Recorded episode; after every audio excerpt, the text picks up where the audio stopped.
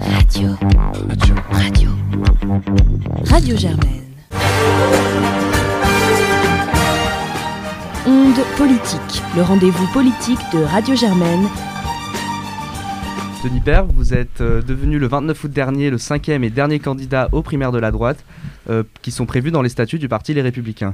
Vous avez pris votre carte au parti à cette occasion, n'étant pas avant cela engagé politiquement chez euh, Les Républicains.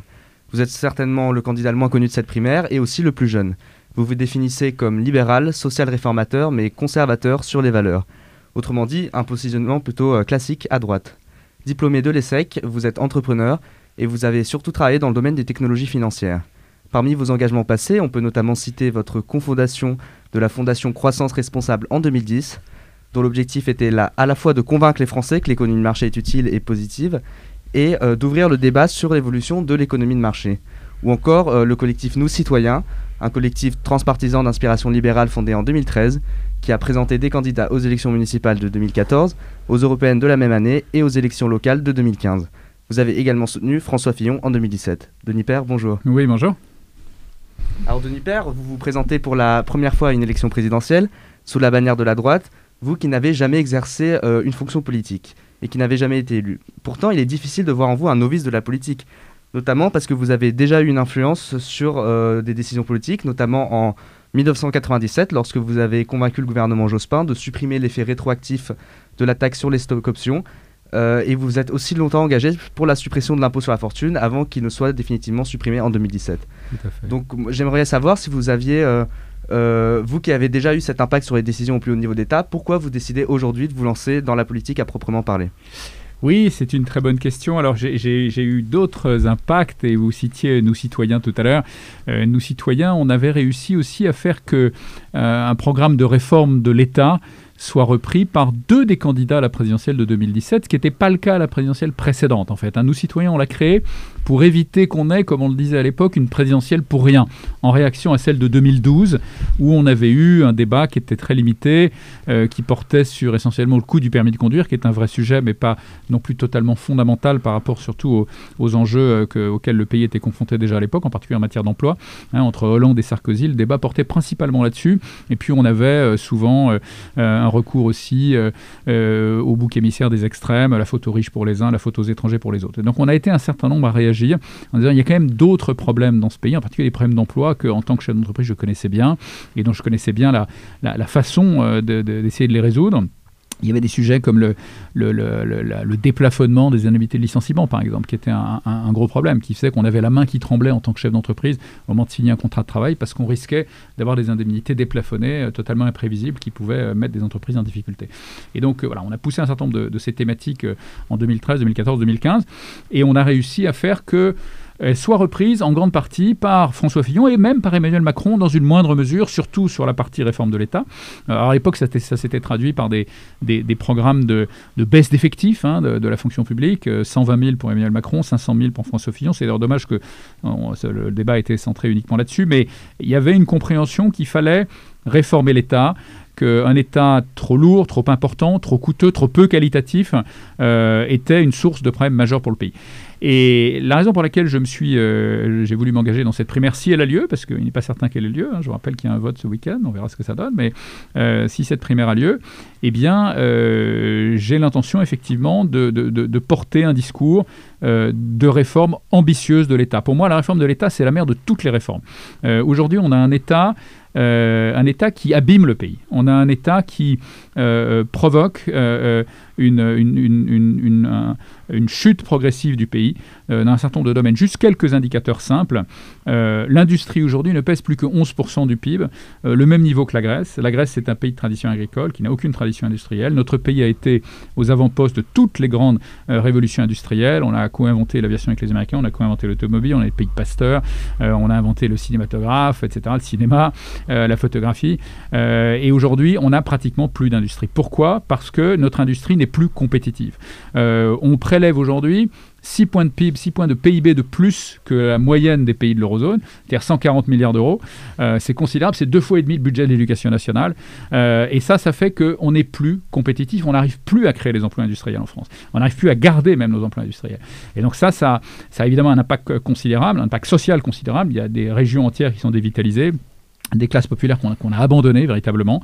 Euh, on n'est plus compétitif non plus euh, en matière agricole. Hein. On a une agriculture aujourd'hui qui s'effondre aussi. Euh, on a perdu notre souveraineté alimentaire, ça a été annoncé récemment. On est aujourd'hui, on importe plus qu'on ne produit, par exemple, en matière de fruits et légumes, alors qu'on est un pays qui a les surfaces agricoles les plus importantes d'Europe. et pourquoi? Parce que ah, toujours pareil, on a un État euh, euh, très bureaucratique euh, qui surinterprète les directives européennes, qui a des coûts qui sont extrêmement élevés. Le, journal l'opinion expliquait récemment que en matière de fruits et légumes, on, a une main-d'œuvre, et pourtant la main-d'œuvre en matière agricole, c'est une main-d'œuvre peu qualifiée, il y a peu de charges sociales, mais on a une main-d'œuvre qui est 22% plus chère qu'en Allemagne, 35% plus chère qu'en Espagne et 45% plus chère qu'aux Pays-Bas.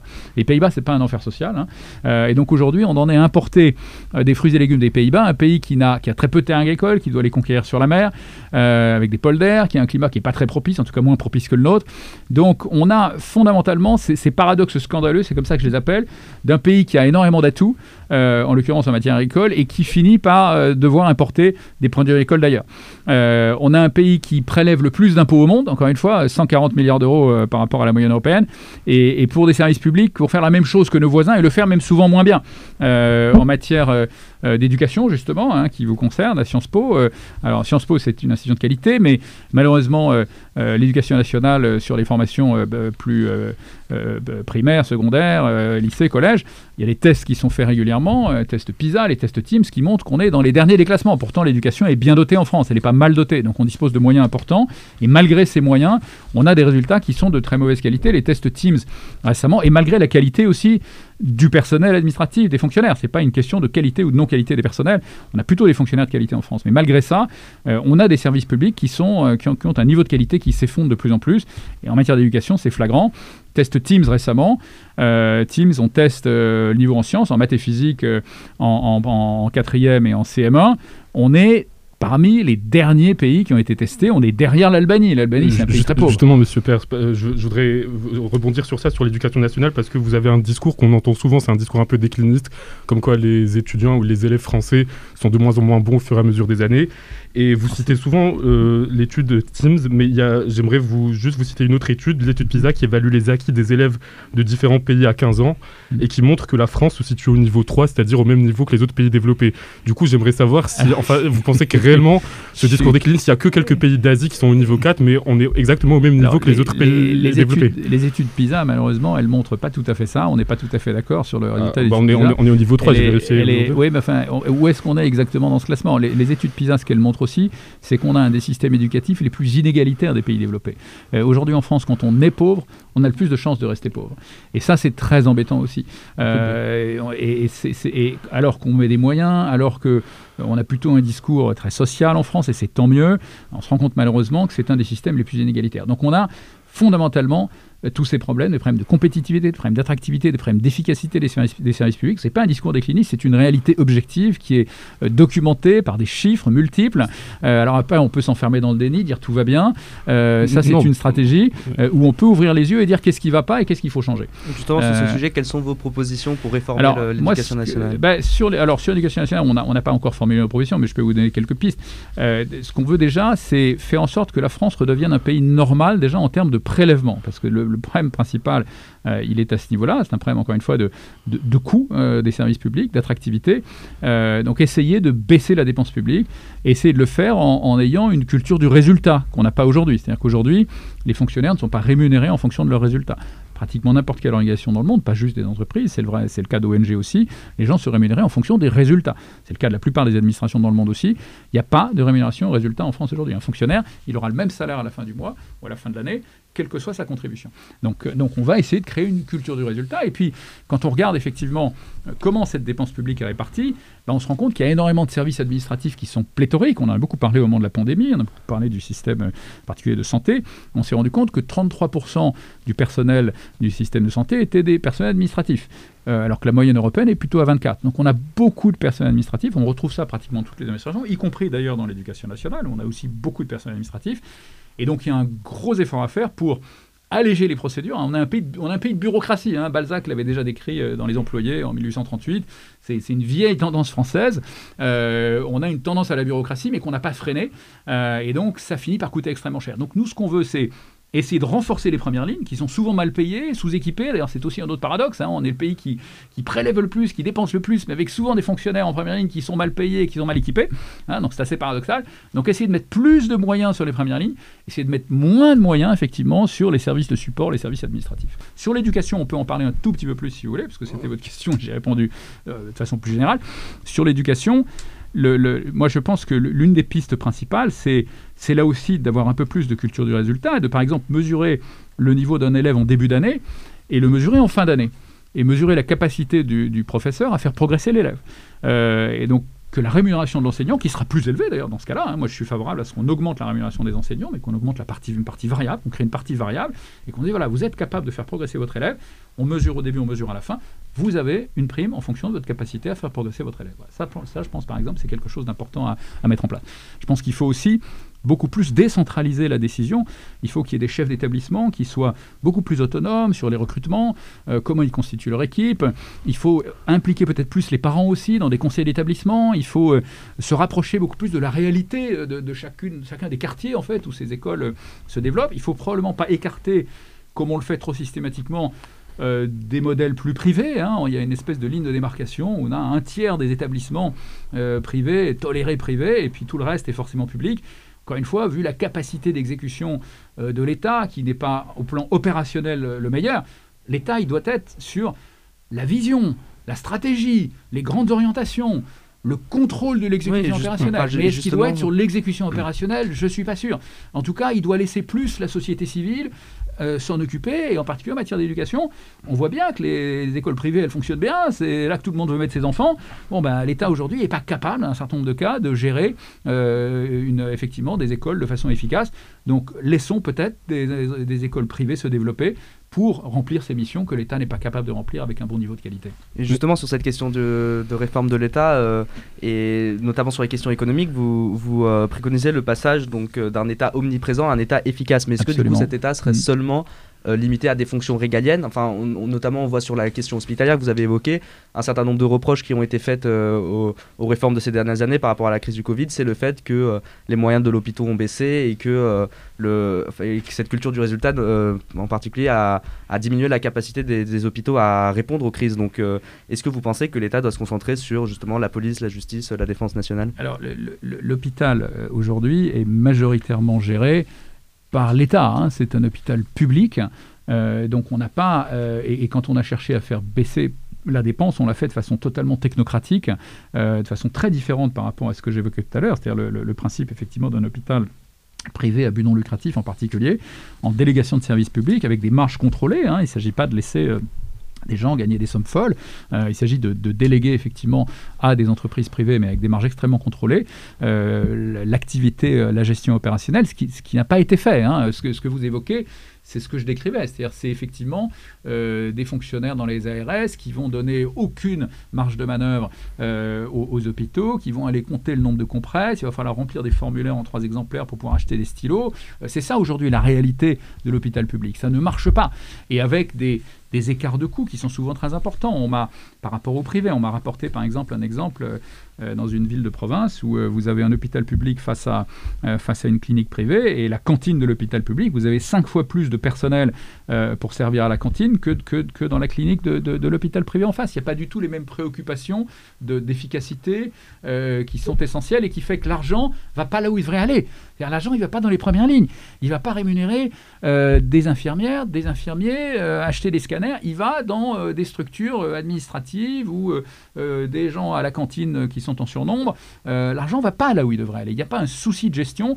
Moi, ce que je préconise, c'est de c'est d'identifier, ça pourrait être un peu plus précis, d'identifier les, les coûts de production, de dire et de les comparer et de publier cette information très largement. dire voilà, c'est quoi les coûts de production d'un hôpital? C'est quoi les coûts de production d'une clinique? C'est quoi les coûts de production d'un rectorat? C'est quoi les coûts de production d'une région?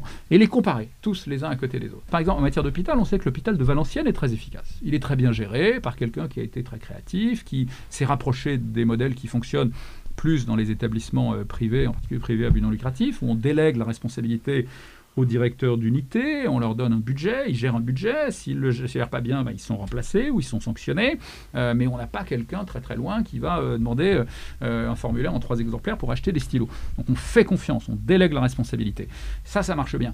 Ben, comment on fait pour que l'hôpital de Valenciennes il soit répliqué dans les autres hôpitaux, pour qu'on ait des hôpitaux qui soient efficaces et qui soient bien gérés? Moi, je ne suis pas partisan de tout privatiser. moi, ce que j'aimerais, c'est probablement dire par exemple sur 50% euh, des hôpitaux qui ont les coûts de production les plus élevés, ben ceux-là, il faut peut-être les confier effectivement en délégation de services publics à des entités euh, qui le gèrent euh, avec un objectif, encore une fois, non lucratif, avec des marges contrôlées. 50% des hôpitaux basculeraient vers une délégation de services publics, mais les autres 50%, essayer de les rapprocher de ces modèles privés qui fonctionnent bien. Je ne suis pas pour basculer tout, tout du jour au lendemain. C'est quand même très très grave, parce que ça veut dire qu'on se retrouve à être un pays qui est extrêmement fiscalisé, qui, d'ailleurs, au passage, je ne l'ai pas dit, mais ça vous concerne, vous êtes jeune, qui non seulement prélève 140 milliards d'euros de plus, deux fois et demi le budget de l'éducation nationale, mais qui ça suffit pas, qui est obligé de s'endetter en plus chaque année à hauteur de 3 points de PIB, c'est à peu près 80 milliards, et vous endettez vous, génération d'après, euh, pour arriver à juste couvrir les frais de fonctionnement. Aujourd'hui, on s'endette pour juste payer, boucler la paye des fonctionnaires. C'est quand même incroyable. Donc c'est vous, c'est votre génération qui allez devoir payer pour que nous puissions aujourd'hui, nous, boucler la paye de nos fonctionnaires, alors que vous n'utilisez pas ces services-là. Euh, vous êtes jeune, vous êtes en bonne santé, euh, mais donc simplement pour, euh, par rapport à l'hôpital, aujourd'hui, on finance une partie de l'activité hospitalière et de l'ensemble des services publics en vous endettant. Et ça, c'est scandaleux. Je pense que vous, d'ailleurs, vous savez, moi, pourquoi j'y vais Je l'ai dit, je dit dans, dans la vidéo de ma campagne et dans l'annonce de ma campagne. Moi, j'ai quatre enfants. J'ai quatre enfants qui ont entre 17 et 27 ans. J'y vais pour eux. Moi, je décide de m'impliquer dans ce débat parce que je constate la situation du pays qu'on est en train de leur laisser. On leur laisse un pays surfiscalisé, surendetté, désindustrialisé, un pouvoir d'achat laminé, et en plus un système éducatif qui ne les forme pas à relever les défis du 21e siècle, euh, avec euh, les critères dont je vous ai parlé, effectivement, euh, Teams qui montre qu'effectivement on est derrière l'Albanie et on est très mauvais en sciences. Donc je pense qu'il faut qu'il y ait un réveil aujourd'hui. Je pense que ce réveil, il devrait venir de vous, de votre génération. Parce que c'est vous qui allez subir le plus les conséquences de ce qu'on est en train de vous laisser. Mais Denis Père, j'aimerais, parce qu'au fond, j'entends votre discours, et, et, en entendant votre discours, je me dis que vous avez une position libérale classique, avec moins de dépenses publiques, moins de charges sur les entreprises, moins d'impôts.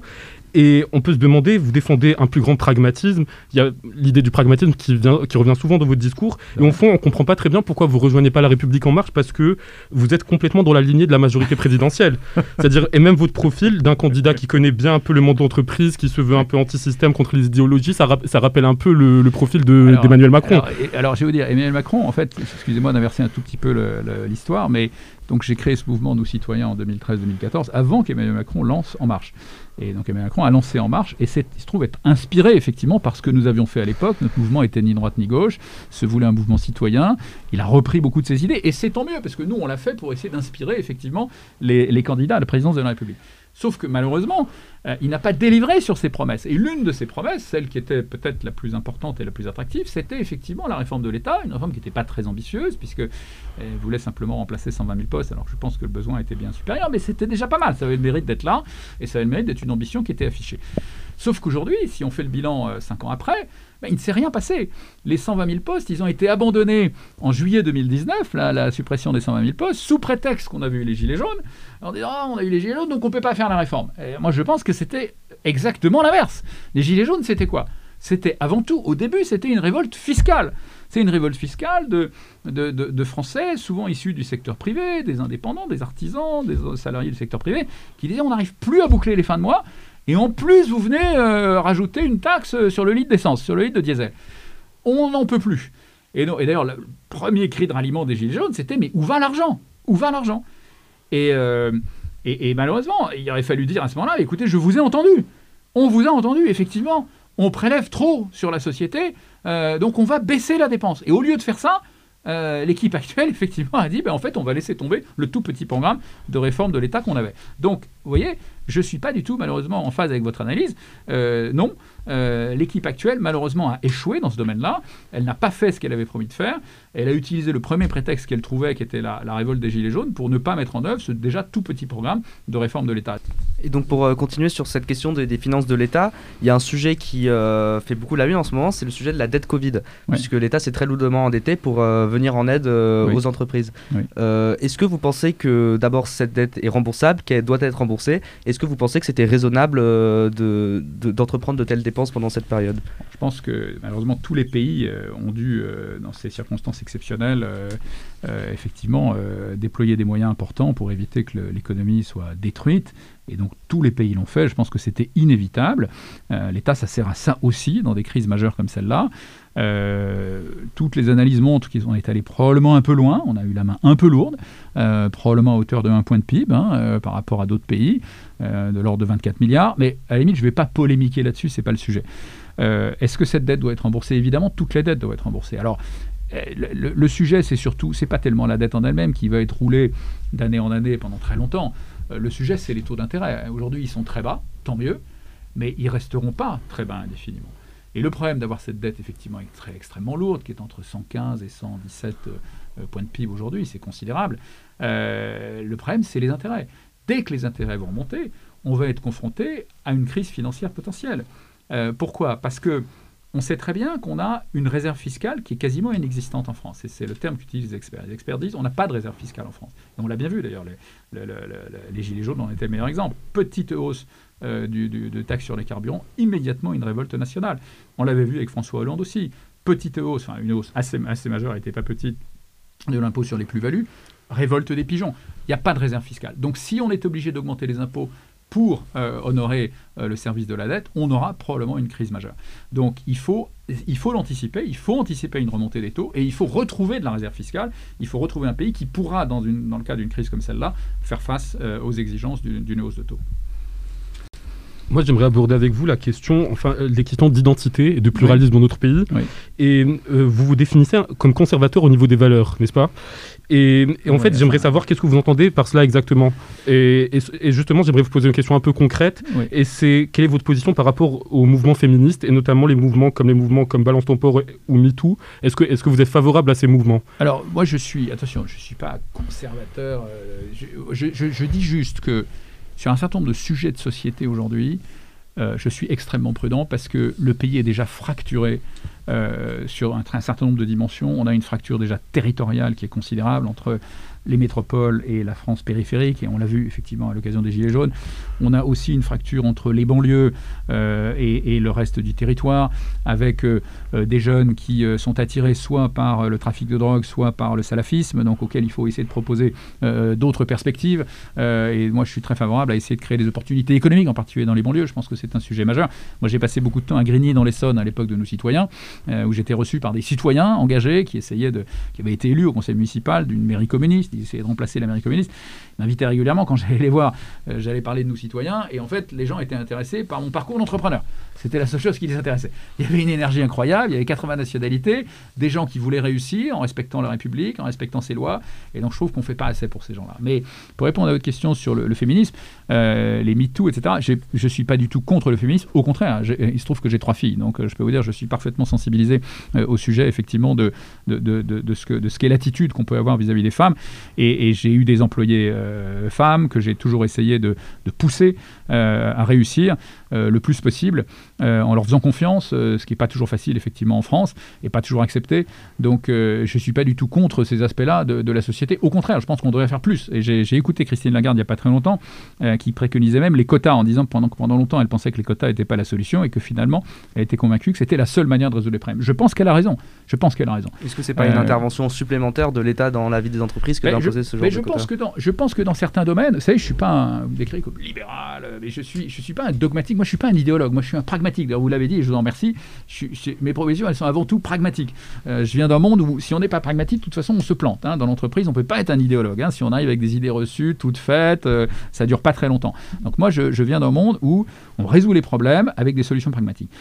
Ce que je constate, c'est qu'effectivement, s'agissant euh, de l'avancement des femmes dans l'entreprise, aujourd'hui, les choses ne se font pas suffisamment naturellement.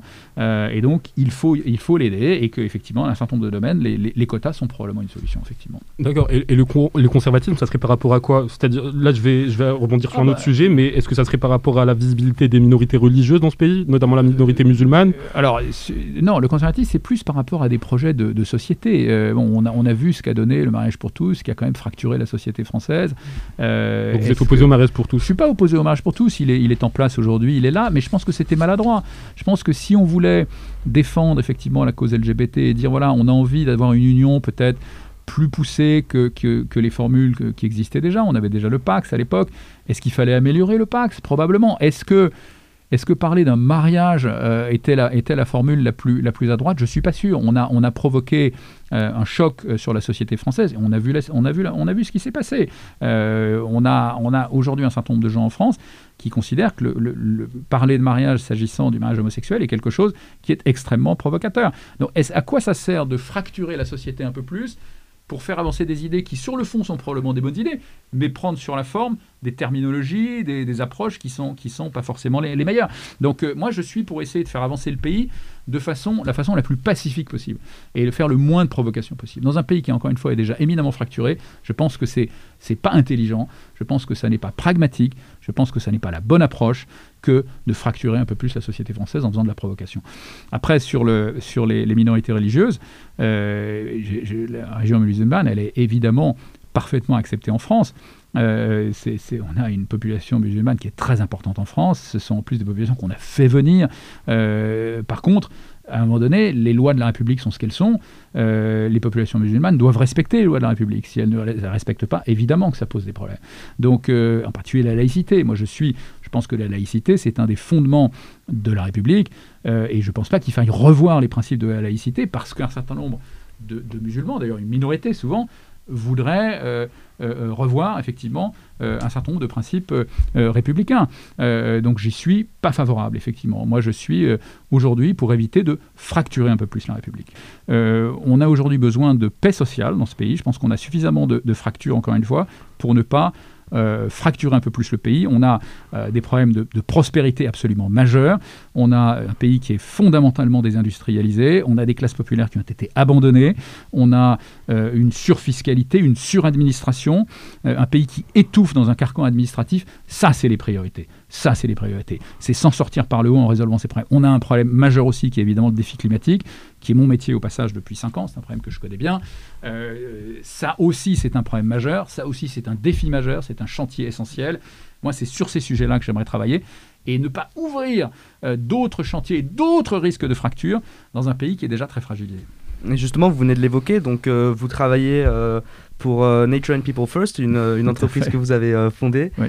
Euh, et, qui travaille donc pour des solutions pour, euh, euh, pour stocker l'énergie renouvelable par un système de pompage-turbinage. Tout à fait. Et donc, quel est votre projet si vous êtes élu de, pour le mix énergétique français, en particulier en ce qui concerne les énergies renouvelables? Alors, j'ai pas encore dévoilé mon, programme dans ce domaine-là, donc et je veux garder la, primeur de, ce que je vais dévoiler peut-être pour plus tard, si, vous n'en voulez pas, mais je vais quand même vous, vous donner quelques orientations. Effectivement, c'est un métier que je connais bien parce que j'ai j'ai été amené à, développer des solutions. J'ai un, premier projet qui est en train de sortir en, Martinique, qui sera une première française et probablement mondiale, avec un, partenaire qui est un grand fonds d'investissement qui s'appelle Meridiam.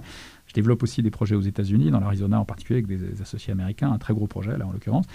Je connais bien ces sujets, euh, sujets qui sont très complexes. Hein. Transition énergétique, c'est très compliqué. Hein. C'est des problématiques euh, technologiques très variées, qui évoluent beaucoup. C'est des problématiques euh, financières, économiques, problématiques géopolitiques aussi, avec des dépendances aux matériaux rares sur un certain nombre de pays étrangers, etc.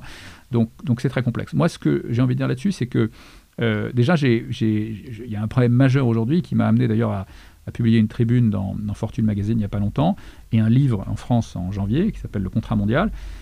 Euh, il y a un problème de fonctionnement des règles du commerce international aujourd'hui qui font qu'un certain nombre d'industries majeures, et en particulier toutes les industries de la transition énergétique, euh, nous échappent. sont aujourd'hui des industries qui sont développées dans d'autres pays, en particulier dans des pays émergents comme la Chine. Euh, ce que je décris dans mon livre, c'est qu'aujourd'hui, 70% des panneaux photovoltaïques sont fabriqués en Chine, 70% des cellules de batterie lithium-ion sont fabriquées en Chine. Quand on regarde la liste des 10 principaux fabricants de, turbines éoliennes dans le monde, il y a 7 Chinois. Alors, il reste encore 3 occidentaux en, haut de la liste qui ont encore une part de marché relativement significative, mais qui, en perdent régulièrement, qui perdent régulièrement des, points de part de marché. Et pourquoi, on en est là? Parce qu'à un moment donné, on a décidé de mettre en compétition des pays occidentaux qui avaient 150 ans d'histoire sociale, 50 ans d'histoire environnementale, avec des pays émergents qui avaient une histoire très courte dans ce domaine-là, et avec en plus des régimes autoritaires souvent qui faisaient en sorte que ces, que ces normes se développent pas beaucoup. Et donc ces différentiels de normes créent des différences de coûts aussi qui sont considérables. Et donc on a mis en compétition des pays occidentaux qui avaient des normes élevées et des coûts élevés avec des pays émergents qui avaient des normes basses et donc des coûts faibles. Euh, la, dépense sociale dans le PIB chinois, c'est 8 points de PIB. Euh, PIB mexicain, c'est 10 points de PIB. Euh, la dépense sociale dans le PIB français, c'est 31,5. C'est le record du monde. Hein. Mais en Europe occidentale, c'est 26 points. Donc vous mettez en compétition des gens qui ont 26 points de PIB et des gens qui ont 8 ou 10 points de PIB, vous avez des écarts de salaire qui sont considérables. Et donc vous avez une concurrence déloyale fondamentalement, puisque bah, nous, on ne va pas baisser les salaires de nos collaborateurs euh, en Occident. Euh, parce que les Chinois, eux, ont des salaires très bas et de fait une protection sociale qui est très basse. Donc on a aujourd'hui le coût de la manœuvre à Chongqing et Chengdu pour un ouvrier qualifié, c'est 5 euros de l'heure. Euh, un ouvrier qualifié en Occident, euh, en Europe, aux États-Unis, c'est 30 euros de l'heure. Et donc, euh, on se retrouve avec des différentiels qui sont très importants. Et donc, c'est là qu'entre en jeu, j'imagine, votre, le contrat mondial que vous avez proposé Alors, sujet de, la compétitivité. C'est des compensations. Alors, on commence à parler de compensation. De compensation carbone aux frontières, je pense que c'est une bonne chose, je pense qu'il faut le faire, parce qu'il y a le même problème, effectivement, s'agissant des normes environnementales, et je pense qu'il faut aussi imaginer, à un moment donné, probablement, des compensations sociales aux frontières, en tout cas, au moins, sur les industries qu'on considère comme stratégiques, euh, où on veut garder le savoir-faire. On pense que c'est important à la fois pour des raisons sociales, parce qu'on veut que nos classes populaires aient des emplois euh, bien rémunérés, des emplois manufacturiers bien rémunérés, et puis on veut aussi contrôler notre avenir. On ne veut pas, par exemple, que nos nouveaux réseaux renouvelables ils soient équipés que de technologies qu'on ne sait pas fabriquer et qu'on ne maîtrise pas. Ce qui est le cas aujourd'hui. Euh, et, et, donc, effectivement, il faut imaginer des, compensations sociales, probablement aux frontières, et faire en sorte qu'un véhicule électrique qui est fabriqué en Chine avec un coût à 5 euros de l'heure quand il est à 30 chez nous, bah, qui est le, différentiel de 25 euros de l'heure, qui soit une forme de compensation sociale aux frontières. Donc c'est ce que j'expose dans ce livre et qui m'a amené à publier une tribune dans Fortune Magazine aux États-Unis euh, au mois de juillet, où, j'évoquais ce risque, effectivement, même d'un rejet de la transition énergétique par les populations des pays occidentaux, euh, parce qu'à un moment donné, les efforts considérables que va demander la transition énergétique au plan financier euh, va probablement générer une réaction négative de la part des populations des pays occidentaux qui vont dire mais alors tous les bénéfices économiques, en fait, vont plutôt ailleurs, ils vont plutôt en Chine. Donc on est en train de s'endetter, de dépenser beaucoup d'argent, de faire des sacrifices énormes, et en fait, les bénéfices économiques de cette euh, révolution industrielle vont plutôt dans d'autres pays, en particulier en Chine. Donc je dis, voilà, j'alertais sur ce sujet-là en disant attention, euh, on risque un rejet à un moment donné et donc un échec de la transition énergétique si, euh, si les choses se passent comme ça. Parce que ce qu'il faut voir, c'est que la transition énergétique, c'est c'est pas des logiciels et du service, c'est un peu des logiciels et du service, mais c'est surtout des machines. Et comme on a considéré à un moment donné que les machines, c'est pas des choses qu'on voulait faire nous-mêmes, c'est des choses qu'on voulait laisser aux pays émergents, ben, c'est des machines qui sont fabriquées ailleurs. Hum, j'aimerais aborder avec vous un peu le contexte international. Oui. Et je pense que vous n'êtes pas sans ignorer euh, de ce qui, ce qui, vient de se passer en Afghanistan avec la prise de, de, pouvoir par les talibans. Et j'aimerais, j'aimerais vous poser une question par rapport à l'immigration. Je vous ai entendu être favorable à l'instauration de quotas pour l'immigration légale, pour accueillir grosso modo les, les immigrés qui, qui, seraient utiles pour la France, si j'ai bien compris. C'est-à-dire des immigrés qualifiés, j'imagine. Et étant donné la situation actuelle avec ce qui se passe en Afghanistan, vous ne pensez pas que c'est, que c'est un peu maladroit de dire ça? Parce qu'en fait, on va, on va faire ramener des gens qui sont menacés par rapport à leur mode de vie et on va leur dire non, vous vous restez à la frontière, vous rentrez pas dans le pays parce que vous n'êtes pas qualifié? Alors, il y, a toujours deux choses à distinguer dans ce domaine-là. Il y a l'immigration, euh, effectivement, provenant de pays euh, euh, qui ne sont pas en guerre et qui ne sont pas victimes, effectivement, euh, de, différents sévices, euh, et, puis l'immigration, effectivement, euh, par rapport à des zones de conflit, où là, c'est une toute autre affaire. Et là, je pense qu'on a un devoir, effectivement, d'accueillir les populations de ces pays-là. Quand je viens de voir, c'est tous les pays développés de façon concertée. Mmh. S'agissant de l'Afghanistan, il est probable, effectivement, que la question se pose. Après, à propos de l'Afghanistan, on parlait de féministes tout à l'heure. Moi, j'aimerais bien entendre les féministes français, et on ne les entend pas beaucoup, s'exprimer sur ce qui se passe en ce moment en Afghanistan, sur ce qui se passe aussi en Iran. Euh, dans ces pays-là, où aujourd'hui, les femmes, le statut des femmes est extrêmement rabaissé. En Afghanistan, vous avez dû voir que les écoles sont en train de rouvrir, mais que les femmes sont interdites dans ces écoles. C'est absolument scandaleux. C'est une honte. Et je n'entends pas tellement les féministes françaises. Elles en parlent quand même. Elles en, bah, parlent. J'espère, parce que c'est là-dessus que j'aimerais surtout l'entendre. Il se passe plein de choses aussi qui sont éminemment critiquables chez nous, mais des sujets comme ça, on aimerait les entendre aussi. Donc, euh, mais du coup, vous estimez, excusez-moi, mais vous estimez que c'est un devoir de la France d'accueillir les gens qui sont menacés pour. Bien euh, sûr. Quand, on a une véritable, attention, quand on a une véritable menace physique, ou quand on a une famine, quand on a une zone effectivement liée à un cataclysme, bien sûr qu'on a le devoir dans ces cas-là d'accueillir ces populations. Mais on a malheureusement beaucoup accueilli de gens récemment qui venaient de pays qui n'étaient pas des pays confrontés à des, à des, situations comme celle-là. Et, donc, la plupart de l'immigration en France aujourd'hui, ça concerne le regroupement familial et le droit d'asile. Oui, il y a aussi cette situation, bien sûr. Il y a aussi la question du regroupement familial qui, je pense, doit être limitée. je pense qu'on n'a pas la capacité. On aurait la capacité, on aurait une prospérité, on aurait des infrastructures, on aurait la capacité d'accueillir ces populations dignement. évidemment qu'il faudrait le faire. Mais aujourd'hui, il faut être réaliste, c'est pas le cas. Et je pense que, et je pense que notre devoir, c'est plus aujourd'hui d'aider ces pays à se développer, euh, pour essayer de fixer les populations sur place. Hein, c'est l'immigration économique hein, dont on parle en l'occurrence, c'est pas du tout euh, une immigration de conflit euh, ou, de, cataclysme. Et, là, on a un vrai devoir. D'ailleurs, dans le contrat mondial, moi, ce que je propose aussi, c'est que sur les, les produits non stratégiques, hein, tout ce qui est textile, habillement, ameublement, jouets, etc., on est des mécanismes également de, compensation sociale et environnementale, mais plus limités. 8% par exemple, sur un t-shirt à 20 euros, c'est 1,60 euros qui soit prélevé à la frontière. Et en fonction du niveau de convergence vers des normes sociales euh, ambitieuses, euh, eh bien ce, taux serait plus ou moins élevé.